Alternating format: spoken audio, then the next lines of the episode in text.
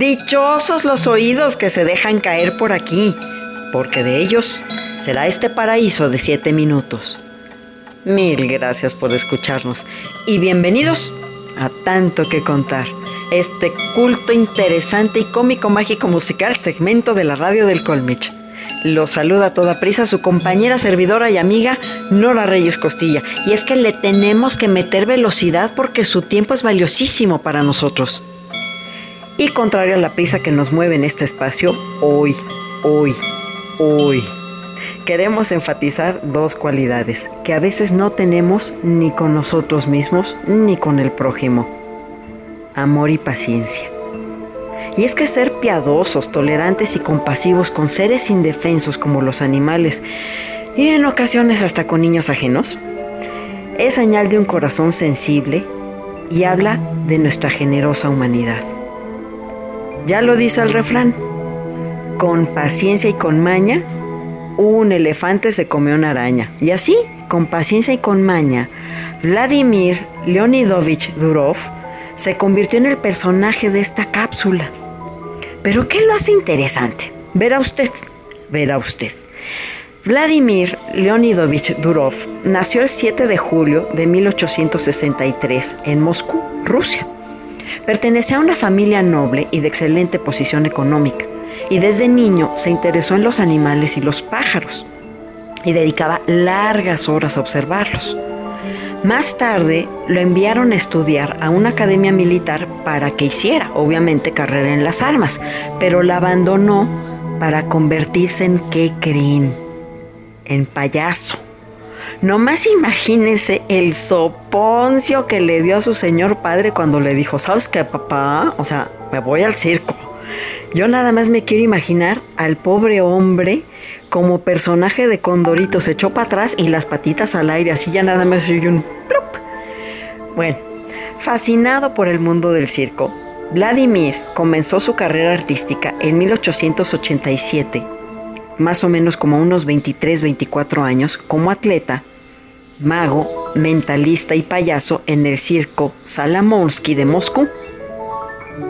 A Vladimir Además de los animales, le gustaba leer a los científicos rusos y no se quedó con el simple, pues, ¡ay, la voy pasando! No, fue mucho más allá, porque quiso ser excelente en lo que tanto le apasionaba y estudió las obras de científicos como Iván Segenov y Pavlov, sí, ese famoso Pavlov, el de los libros de biología, que entre ambos estudiaban el condicionamiento y los reflejos del cerebro a través de movimientos musculares involuntarios Involuntarios aquellos como por ejemplo cuando le pegan a usted en la rodilla y levanta la patita sin querer, si le pasado. O por ejemplo, yo lo quiero retar a usted a que estornude sin cerrar los ojos. A ver, inténtelo. Nos vamos a morir de risa los dos. Va a ver. Bueno, también están los movimientos voluntarios, esos que vamos aprendiendo, que vamos dominando, como el control de los esfínteres, como cuando uno ya sabe que tiene ganas de ir al baño o siente unos movimientos en el intestino y ya sabe que es momento de córrele, ve a la privacidad del trono. El otro que aprendimos es a toser, aunque usted no lo crea. Ese es un movimiento muscular eh, aprendido, es decir, voluntario. Y otro, por ejemplo, que vamos, que es el condicionado, que es el que nos enseñó Pavlov, es de que el sonido de una campanita indicaba a sus perritos con los que él investigaba que aprendían a salivar porque asociaban la campanita con el alimento.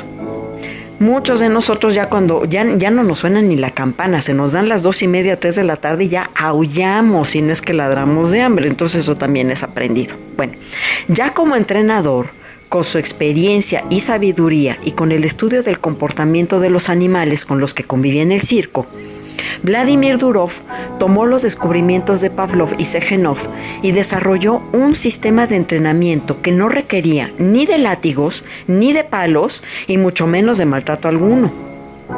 Su método de trabajo estaba basado en la bondad, la comprensión mutua y el conocimiento de la psicología animal. Encontró que una motivación para hacer trabajar a los animales era premiarlos con los alimentos, lo que le dio muy buenos resultados. Al realizar experimentos psicológicos con animales, Durov se convirtió en psicólogo científico de animales y más tarde en escritor. Su libro, que se llamó Mis animales, fue publicado por primera vez en 1927 y se reeditó varias veces. Durov se retiró de la vida circense y el 8 de enero de 1912 abrió un teatro de pequeños animales en su casa que más tarde se llamó El Rincón de Durov y hoy día se conoce como el Durov Theater o Esquina del Abuelo Durov y los animales destacan por hacer fabulosos trucos. Durov murió el 3 de agosto de 1934 en su natal Moscú. Como pueden apreciar, para tener mascotas y vivir en sociedad se requiere de cariño, paciencia, higiene y educación. Sobre todo con los animales domésticos, recurrimos a medidas poco efectivas y lastimosas que se traducen en abusos como amarrarlos, sacarlos al frío, dejarlos expuestos al sol, encerrarlos en autos y hasta cortarles las cuerdas bucales o regalarlos o sacarlos a la calle porque ya no son ni pequeños ni simpáticos. La amistad con el llamado mejor amigo del hombre hay que construirla con la misma dedicación y compromiso con que se hace con un ser humano. Si bien decía mi abuela, que el hueso amarra al perro y a la mujer el dinero, ahí ustedes sabrán, se los dejo en la mesa.